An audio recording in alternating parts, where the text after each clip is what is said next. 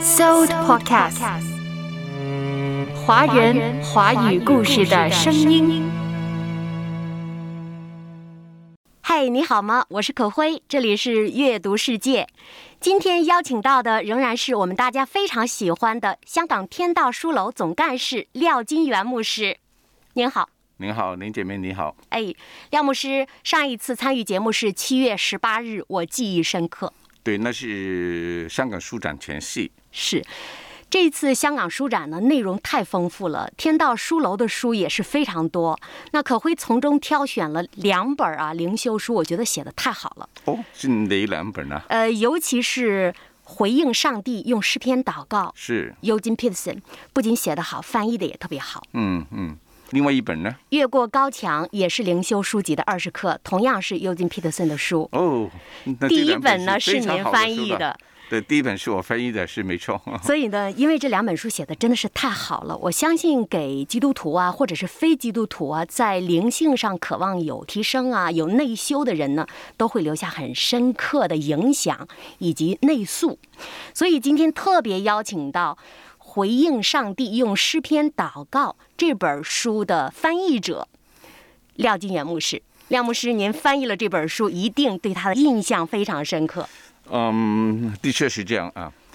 呃，Eugene Peterson 的书呢，我大概是嗯九零年代，一九九零年代中后期我就呃看了一点，那个时候是看不明白，看不进去。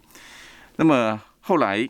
呃，到了这个再过了差不多七八年以后呢，我才开始好好去看他的书。那时候我在剑道神学院读造物学博士班，啊，那个时候是碰到挺多的问题的，其中一个问题那就是要怎么去写我的论文啦。 呃，在我的这个牧会的过程里面，怎么去牧会呀？那么我就发现了这本书啊，我觉得非常好。是那么我发现，如果这本书要把它读好的话，我会读到一个基本的了解的话，嗯，那么真的需要把它一句一句把它翻译出来，所以我就把它翻译出来了。明白了，原来是在人生的这个特殊的经历当中哈、降木神学的这个就读过程，还有论文的写作过程，以及牧会的过程当中呢，您觉得可能那里有更多更多的灵性需要啊，更多更多的支持，所以就一句一句的翻译了它哈、我觉得译者啊，一点儿都不亚于作者。我相信，在您一句一句的翻译的过程当中呢，每一句话都走入你心里了，呃那个灵性的塑造很强，应该。呃，的确是这样哈，因为我本来是想呢把它的重点摘要出来，嗯，后来发现呢不行，因为它几乎是每一句都是重点。如果呃细心读的时候，它这本书是非常精精简的，嗯它原文也是非常精炼的啊、那么而且一个一个观念接着一个观念，，是，所以如果没有一个呃翻译的完整的文本，嗯，有些时候是不容易掌握它的这个意思。说实话，我觉得遇到一个好的译本啊，对于读者而言呢，是一大幸事，也是一大乐事。可辉是读语言的，汉语言出身的，所以有的时候我读那个翻译本的时候呢。不管是眼睛还是大脑，都比较挑剔。 有有的时候的翻译语言绝对不太适合汉语的那个顺序啊、表达啊、习惯。但是这本书翻译的过程当中呢，我感觉到您很下功夫，尤其是在汉语上的下功夫，是不是因为？毕德生对不对毕德？生哈毕德，生嗯我们用中文说，应该是毕毕德德生生的灵性学对您影响太深了呢。呃，呃当然是这样哈。呃，论文写作是一回事情哈。嗯。那么张牧学博士可以就是写一篇论文就可以毕业了啊、但是我那个时候呢，就是要面对我自己这个这个牧养的问题啊。我就那时候就突然间不知道怎么牧会了， 哈，不晓得怎么去牧会啊。作为一个牧者，应该是这个。呃，怎么处理牧者的问题，牧者的侍奉？嗯，那么我研究毕德森也是因为他被称为牧者中的牧者，或者牧者的牧者，是他是帮助很多人去明白牧者的侍奉，还有他帮助牧者去建立起一个作为牧者应该有的呃生命的成长、是心灵更新的方式。是啊，这个是在我以前念神学院的时候呢，还有这个牧会的过程里面，虽然参加不少的这个这个这个课程啊，哈，都好像没有提到。毕德还是生很少提到类似牧者怎么去建立作为一个牧者，也就是说，牧者怎么牧养牧者？这个问呃题，或者是说他的灵命有没有是不一样的地方？嗯啊，还是跟着一般弟兄姐妹的这个好像灵修读经啦、呃这种的灵命的塑造就足够呢？嗯作为呃入金 Peterson 来说呢，呃，这个可能是有一点呃不是太足够的。嗯啊，所以他的很重要的他的观点是要为牧者，他很多的书，其中一个目标就是要为牧者建立他的灵命塑造。嗯，也就是说，毕德生好像提出过一句话叫“无墙的修院”呢，说有很多人呢特别想要修好自己的灵性。精神境界想要更提升，或者是说说的更接地一点儿，就是当灵里枯干的时候，怎么样能够快速的找到活力呢？尤其是一些经常在一线牧会的人，他们本身是牧者，我们在做老师的时候，常常会说，你要给学生一碗水啊，你本身要有一桶水。但灵性这个东西不好衡量，对不对？当自己内内里有一些干枯的时候，怎么办呢？嗯，对你刚刚讲这个，其实那是在他呃牧会二十九年以后，嗯，他要离开牧呃牧会了，嗯，因为他儿觉得他儿子已经继承他的衣钵了，成为牧师，所以他因为时机就离开。离开的时候，他就写了那本书，嗯啊，那本书是用约拿书做一个呃例子来讲这个牧者的 calling，嗯，还有牧者的这个灵命的塑造是。啊，还有牧者的问题啊。约拿书一提起来，我就想到约拿就是想 逃，对吧？对对对， 但是对被抓回来哈，对对对吞到对大鱼的肚子里，对仍然仍然还要逃，但是对最终上帝把他抓回来了。对对可见呢，当我们领到了诏命之后啊，尤其是牧者的诏命是非常独特的。领到诏命之后呢，坚守诏命的路真的很不容易。，对，所以自己内里的灵修是必不可少的。没错。你刚提到这个无偿的受愿，对呃，他最清楚明确的就是在那本书。嗯那么他是其实是从收愿、收到愿的，呃，生命的塑造那个角度来去了解那个牧者应该有的。呃，这个建建构他的灵命的过程，嗯但是里面的核心是什么呢？里面的核心就是，呃，待会要讨论的这个以诗篇祷告，是，回应上帝这个书，没错，没错。那呃，您刚才说的那本书可会没看过，但是这本呢，《回应上帝用诗篇祷告》这本书呢，真的写的特别好。它分为十章，每一章都有专题，特别教会了牧者或者是渴望灵修的人，怎么样用诗篇来祷告。一对，百五十篇的诗篇，每一篇可以说呢都是祷告的学习材料。是没错。所以他说，诗篇是个教科书，嗯，呃，诗篇不是用来研究的。上帝给诗篇给我们，就是给我们一个祷告的书，让我们用诗篇来祷告，然后建造我们的生命。是，所以说怎么用诗篇祷告，我觉得这应该是很多听众啊，包括可辉本人都很很想很想知道的哈。当啊我们的听众朋友没有细读书的时候呢，当然就特别渴望从我们这一集当中听我们两位探讨一下哈。那呃，廖牧师啊，我都知道呢，您特别特别在称这个用诗篇祷告这本书为内圣之功，是吧？呃，内圣外王啊，的内圣功夫。嗯嗯，您说是灵修操练等于是儒家所说的内圣功夫的修炼，嗯、但这个是个比方啦啊。是那么等到内圣，也等到外王，这个其实，呃，今天也有不同人对这句话是怎么了解，是，呃，有不同的意思哈。呃，因为这句话是出于庄子没的错《天下篇》，嗯，庄子是庄子写的哦，就算不道家是庄子写，啊可能都是道家的作 品是啊。而且那个时候是在讨论春秋战国纷纷扰扰的时候，百家争鸣的时候，好像应该人生、宇宙人生应该嗯是一条鞭法，或者是说无到一以贯之。怎么会有没错那么多的说各家各说的呢？嗯啊，所以在这个《天下篇》里面，其实讲到这句话的时候，它本来不是讲儒家的，或者不一定是讲儒家的。嗯，啊，他是讲到我们这个世界应该怎么样去统合不同的学说，嗯，呃，那个什么方法，那个就是一个呃，他们有人用这个内圣外王来标示出来的，但是后来儒家觉得这四个字非常好嗯啊，所以就把内圣哎内嘛内心的修养的功夫嘛是啊，外王哎儒家说治国平天下，是。对不对？那就是是外王的嘛，对，您刚才说的这个，儒家特别提倡的嗯是修身齐家。治国平天下，对所谓的修身齐家呢，那就是做好一个最好的自己啦，对对然后拥有一个最好的家啦，啊，这个算是内修了，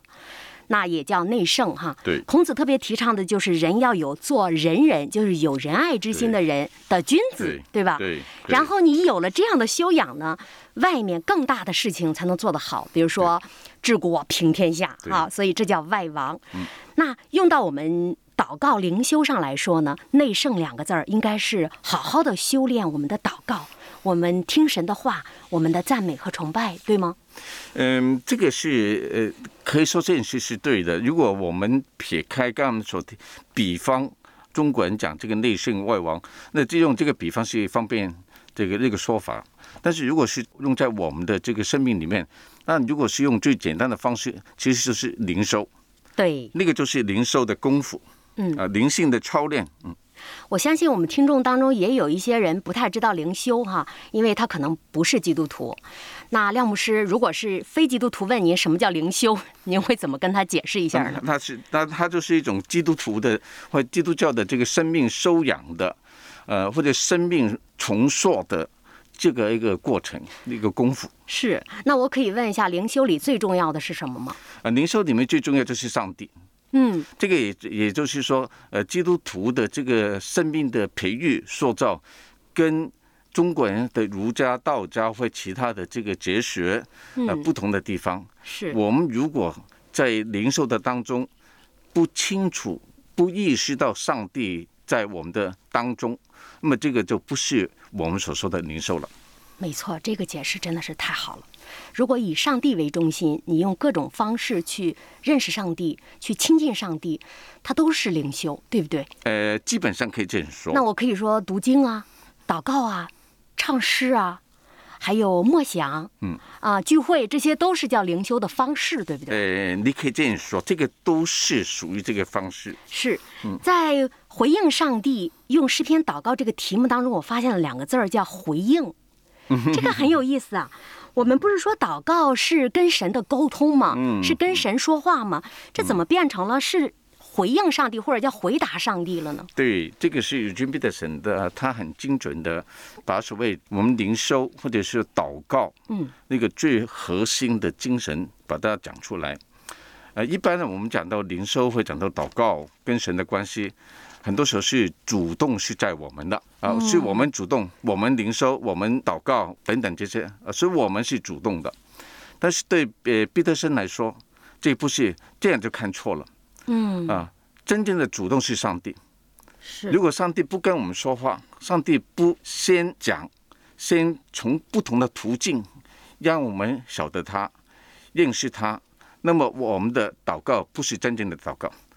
哦，这个地方我觉得我听愣住了。我觉得原来主动的第一步，我以为我祷告了是我先开口的，是我先在念着上帝的名字向他呼求对。比如说主导文不是说我们在天上的对父嘛，呼唤嘛。对那您刚才特别提示的是，在我们呼唤之前，其实上帝已经对，跟我们说话就了。好像你刚才所说的，用主导文祷告，对主导文不是你你你把它写，你把它创作出来的，是主导文是主耶稣给我们的啊，所以从这个角度来说，主导文是上帝给我们用来祷告的一个一个文本啊。那么，所以有军备的人很清楚知道，一切都是上帝为主动。如果我们在这方面没有建立这个意识，我们就不能够说，呃，上帝为中心。是，很多时候，我们就很容易就变成以我为中心。没错，所以他写这本书的英文书名就是 Answering God，是这就是回应或者回答上帝。上帝先跟我们说话，我们怎么去回应？原来祷告是我们对上帝话语的回应。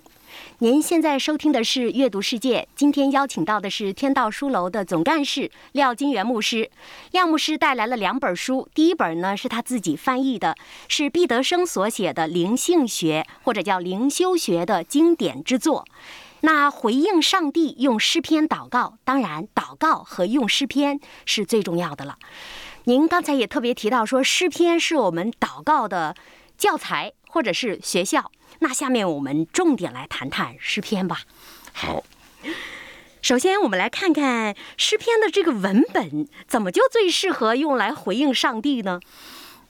如果根据毕德森说，也是根据我们对呃圣经神学的了解，嗯，呃诗篇是神的话，是所以首先我们要先肯定诗篇是神的话。但是你会说，哎呀，诗篇呃不是很多人的祷告吗？怎么会变成神的话呢？嗯，因为诗篇是上帝选了很多人的祷告，可以这样说，然后把它放在圣经，把它当成他的话。嗯，所以当我们看到诗篇的时候呢，其实这个诗篇本身就是上帝给我们他的话，然后他要求期或者期待我们用他给我们的诗篇他的话来祷告。真好。我有一种感觉，有很多信徒呢，当了多年信徒，其实不太知道怎么祷告。有很多人在那儿背别人的祷词，或者是反反复复的重复主导文，或者呢就直接提要求，要东西。 那您刚刚说了，我们用诗篇，或者说我们学习诗篇作者的祷告形式，用神的话来回应神，这是神最喜悦的祷告形式喽。没错，的确是这样。所以呢，呃，这个是尤金·彼得森看到非常准确，或者是说用诗篇祷告，其实也不是尤金·彼得森开始的，有一个很漫长的历史。嗯，犹太人就是用诗篇祷告。嗯，所以呢，我们可以看到诗篇的祷告从犹太人开始，然后主耶稣也是用诗篇祷告。那么把诗篇祷告在教会的这个初期教会就没有问题，因为他们都是犹太人嘛。但是后来就慢慢很多不是犹太人了。呃，但是我们晓得呢，在公元二三世纪就开始有些修道士，他们在旷野或者后来组成一些团体，呃，来一起生活，就修道院的生活。里面最重要的一个功课就是用诗篇来祷告，诗篇祷告就成为他们每一天的一个操练。那么有不少的修道院会收拾他们，呃，用一个月的时间把整个诗篇祷告完毕或读一遍，有些是一个星期啊，所以他们就不同有不同的安排。总而言之，用诗篇来祷告是成为他们这个传统里面最核心的祷告以及敬拜的那个基本的材料。嗯，那其实我在想一个问题哈、就是说我们整个圣经有六十六卷这个正典呐、其实每一卷我们都可以拿来边读边祷告，所谓的导读，对吧？那为什么尤金·皮森特别强调我们要用诗篇来边读边祷告更好呢？是不是因为它的本身的文体哈、文本就是诗歌，诗歌本身就更简洁、更有力、更直接，可以直接的透过语言层呢就深入底层，就直接呼求出来了，好像有一种感觉，就是拿着诗篇。就第一句就喊我的帮助从哪里来呢？嗯对我要向山举目，耶和华啊，你的救恩临到我吧，主啊，帮我吧，是吧？耶和华你的救恩怎么怎么样哈、怎样怎样，就直接呼喊，直接说话，或者叫直接回应哈、就非常直接的透过诗篇与神面对面。呃，这个我相信是最基本的原因。整本圣经也的确是可以用来成为一个祷告，所以是特别是因为整本圣经都是神的启示啊，你用这个转化成为呃对上帝的回应啊，这个那是没有问题的。但是诗篇是最直接的，嗯，啊，那么不单只是最直接，呃，根据与君彼得神的了解哈，那么他已经是祷告了。最直接的祷告，而且这个是上帝给我们那个特定的祷告书。啊是，圣经不同的文体也有不同文体的意思，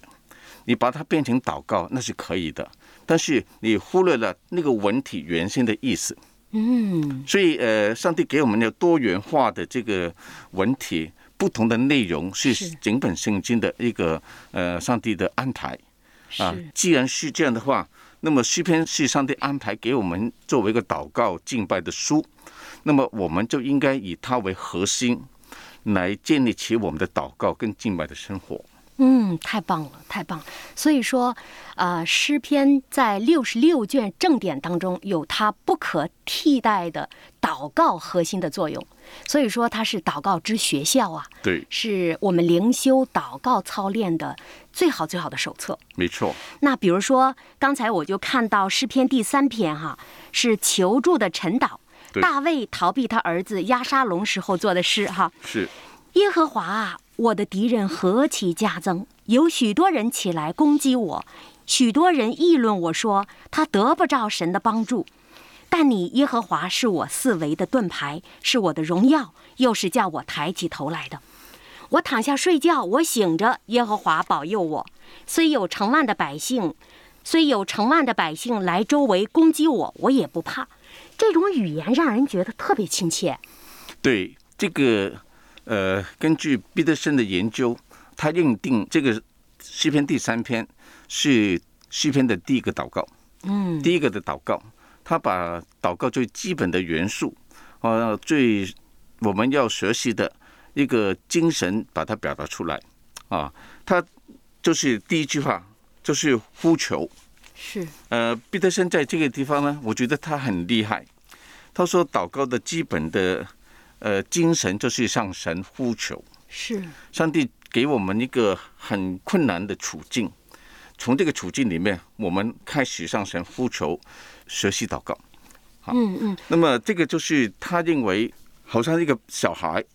小孩怎么去学习语言呢？嗯，就是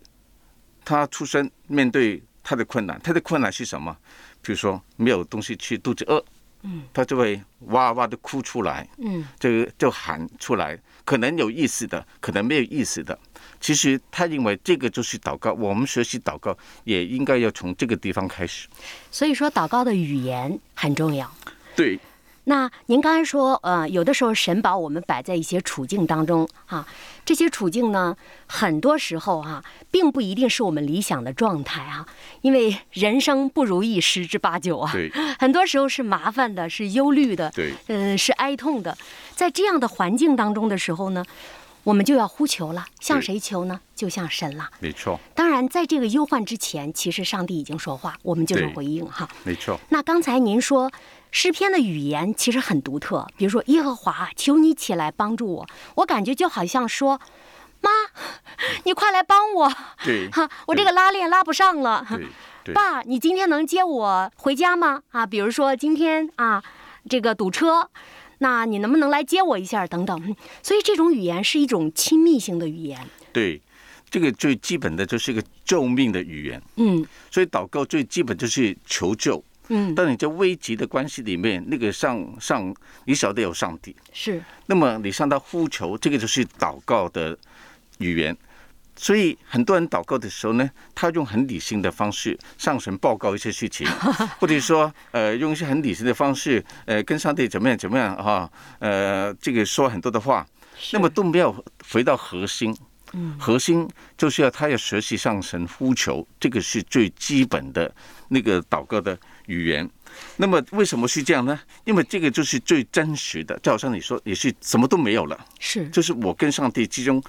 没有盼望、绝望的处境里面，是是跟神呼求，这个是最真实的那个祷告。是。忽然想到啊，这本书的扉页上啊，您翻译之后有一段话写到说，其实真正的祷告是什么？是有所事和有所成，不是有所得。哎，我觉得这两个字，或者说这两个词，真的很警醒人心啊。有所事和有所成，您刚刚说是向上帝直接呼求，那马上我们就知道了。其实我们在祷告的时候，上帝他是我们的爸爸，是我们的天父，而且他随时愿意帮助我们。这让我们自己知道我们是谁，对吧？这两个词是，嗯，如果有读哲学的人的话，就会比较感觉都不一样。嗯有所是就是 being，啊，有所成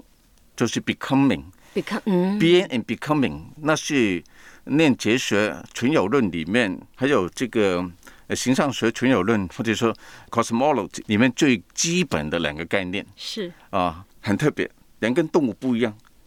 人是今天是这样，明天我要改变。嗯，那么，但其他生物也有，但是我想的改变不是本质上的改变，不是但必是应的改它的变嗯更丰富的这个成长啊。但是，一般的呃生物、动物只是小的变大的啊，但是基本上没有太大的这个变化，嗯可能就是多点依靠父母，但是它这个维生，但是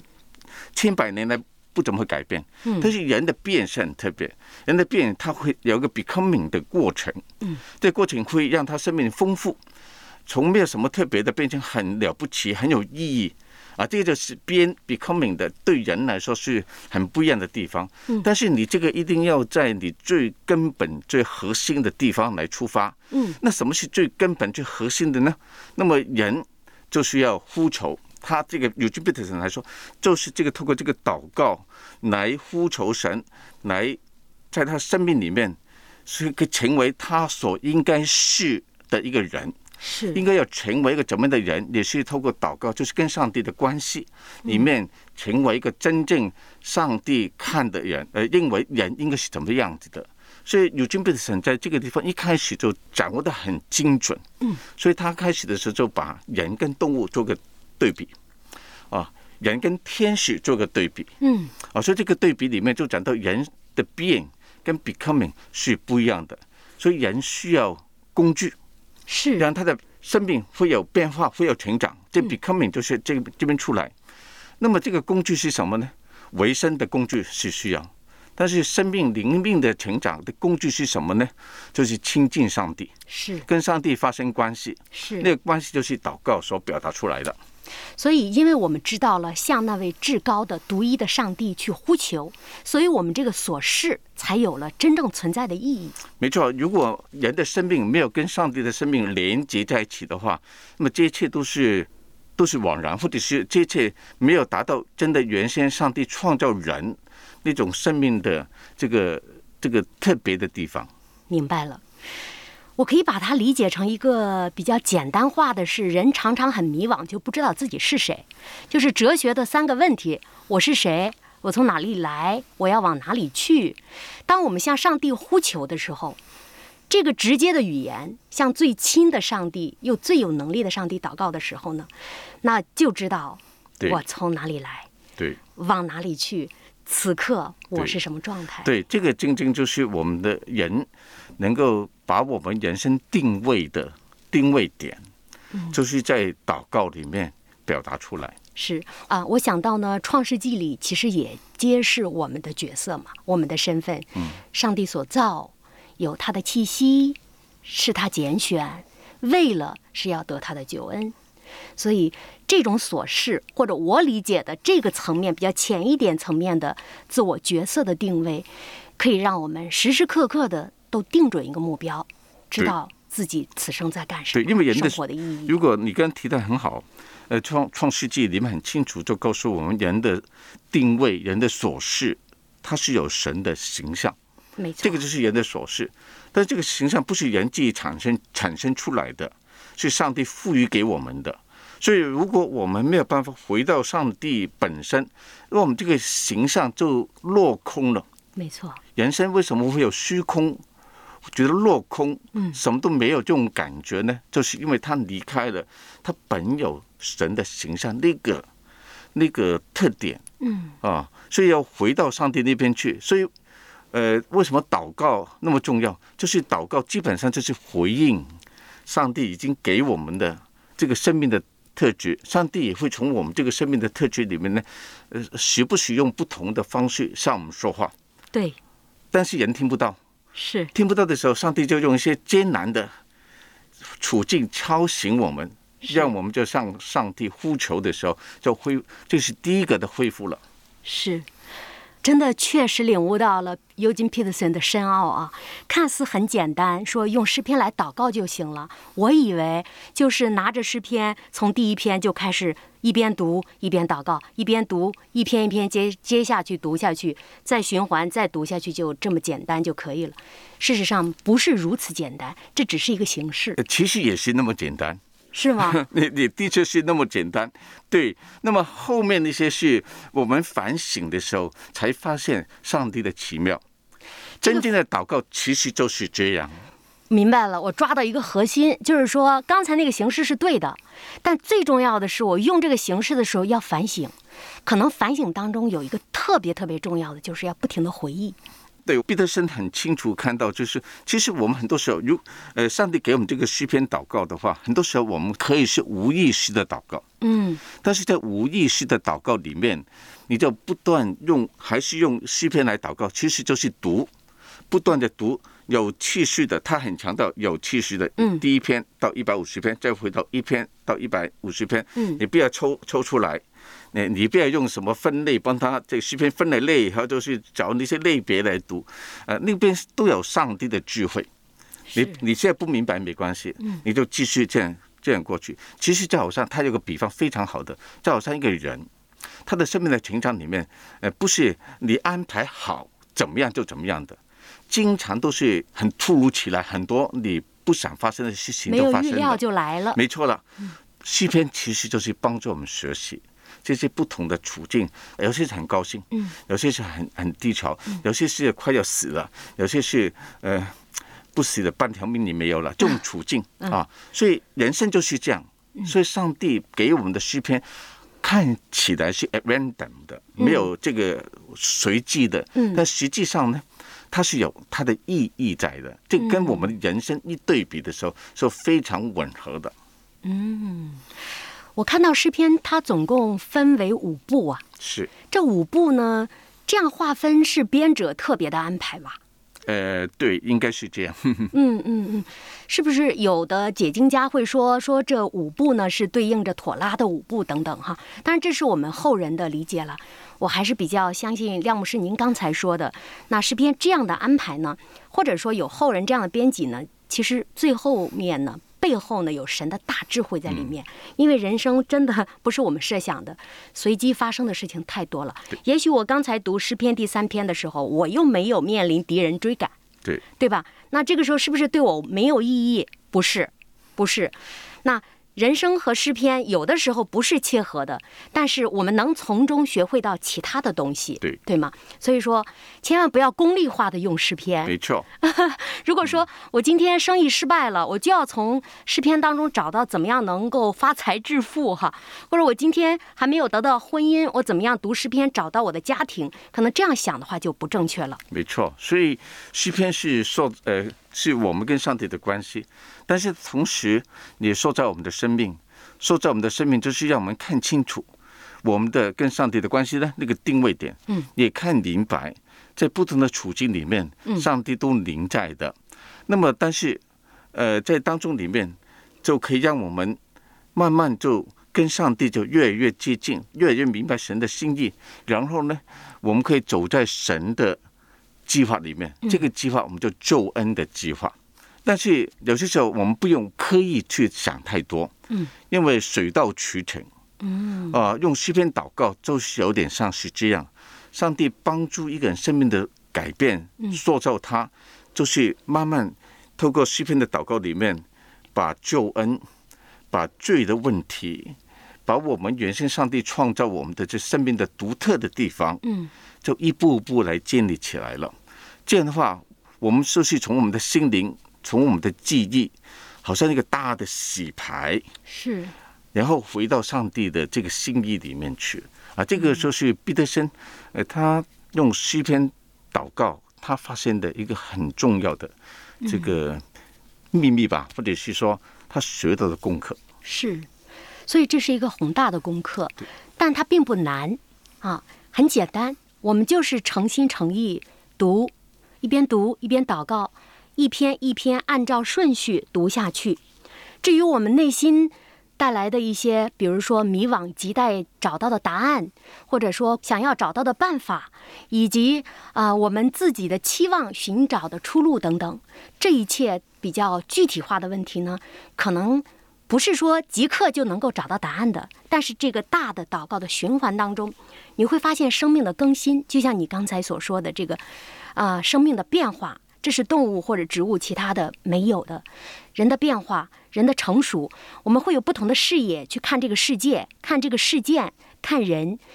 那这样的时候，也许我们就从中找到答案了。对，你刚提到的这一个非常好的，其实我们也经常体会到，呃，当年当月当日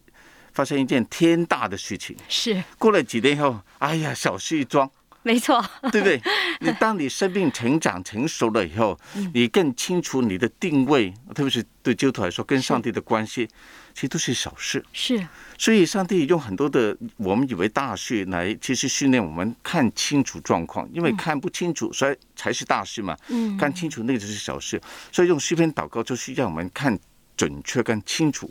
究竟是局这个局面是什么，我们跟上帝，上帝怎么去布局整个个人的事情啊？是这这个用诗篇祷告往往有意想不到的效果。嗯，太好了，太深奥了，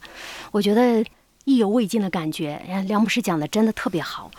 那其实我相信有很多人对一百五十篇诗篇里面的一些篇章会情有独钟，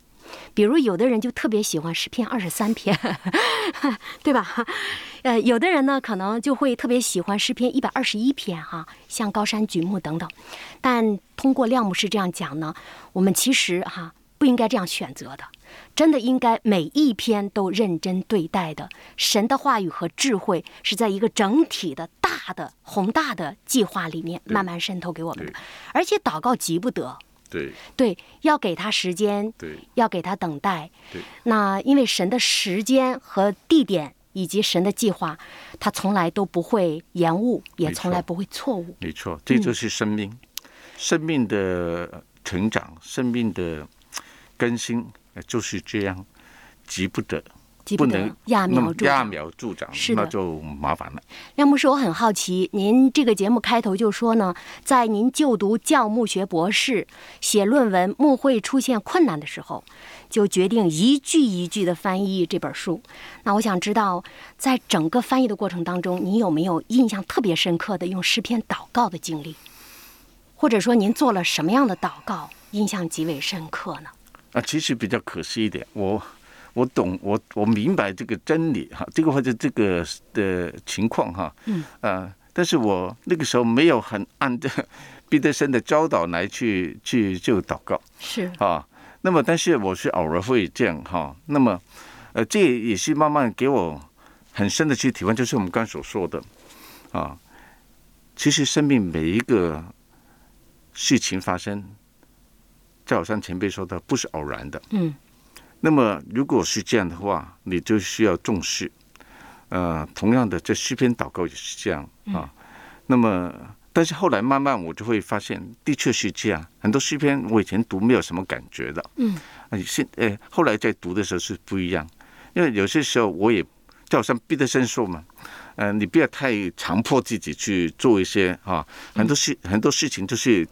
自自然然，水到渠成。，对，就会发生。嗯是呃，生命的成长就是这样。嗯啊，呃，大概我的生命也是这样。上帝先把这个框框架，嗯一个理解放在我的心里面。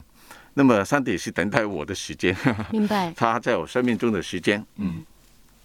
不管怎样，我都觉得亮牧师的这本书翻译的太好了。作为读汉语言的啊、呃出身的这样的一个呃读者哈、我真心觉得呢，这本书值得我们好好的去读，逐字逐句的去读。不妨在这里再报一下这个书的名字哈、回应上帝，用诗篇祷告。啊，毕德生所写，廖金元牧师翻译的啊，天道书楼出版。非常好的灵修书。廖牧师啊，啊、时间真的很匆忙，可是我真心觉得您的这个灵修的感受，尤其是用诗篇祷告的这个感悟太深了，不是这几十分钟能够捕捉到的。那我觉得千言万语，就请您用一个祷告。给我们啊、所有的听众留下本集的一个最后的回味吧。啊，那可会知道呢？阅读世界其实有很多的听众朋友的生命，也有很多的期待上帝的指示哈、以及还有一些未信主的朋友们，他们都等待着啊，期待着有一些灵性好的牧者能够帮助他们。那节目的最后，请您为这些听众祷告好吗？好，那我们一起祷告。好，天父上帝，我们感谢赞美你，你是无所不在，你是每个时刻都关心着我们，他们我们可以来到您那边，你是我们生命的源头，是的，主，你是创造我们的，是的，给我们有一个美好的计划心意。是但是我们常常按照我们的心意去过每天的生活，是以及遭遇许多的困难。是你用各种的方式，有些时候是艰难，有些时候顺利，来帮助我们。但是你最重要的就是给我们圣经，是在圣经里面也给我们的诗篇，是让我们可以呼求你，让我们可以好像嗯刚出生的婴孩一样，呼求父母的帮助，来呼求你的帮助。是许多认识你的、不认识你的人，当他们知道有你，开口呼求你的时候，是他们都得到帮助，问题慢慢都能够迎刃而解。求你帮助我们，让我们在收听广播的朋友是或者是弟兄姐妹，他们都能够回到你的面前。是或者说他们开口向你呼求，把他们的问题向你呼求，不管长得好不好，这都不重要，是好像一个婴孩一样来向你呼求。我深信你会应允他们，帮助他们。也求你帮助我们当中，呃，认识你的弟兄姐妹，也为身边的人来呼求你的奇妙的作为，让在这个艰困、混乱、不晓得还有没有明天的世界里面，我们能够得着天父你的眷顾，得到天父你的救恩。我们恭敬仰望在你的手中，愿你带领我们，带领所有信的、不信的，都是你的创造，都是你所造的人，回到你的怀抱，得着你为我们安排美好的一切。是，我们感谢仰望你，奉主耶稣基督的圣名，阿门 Amen。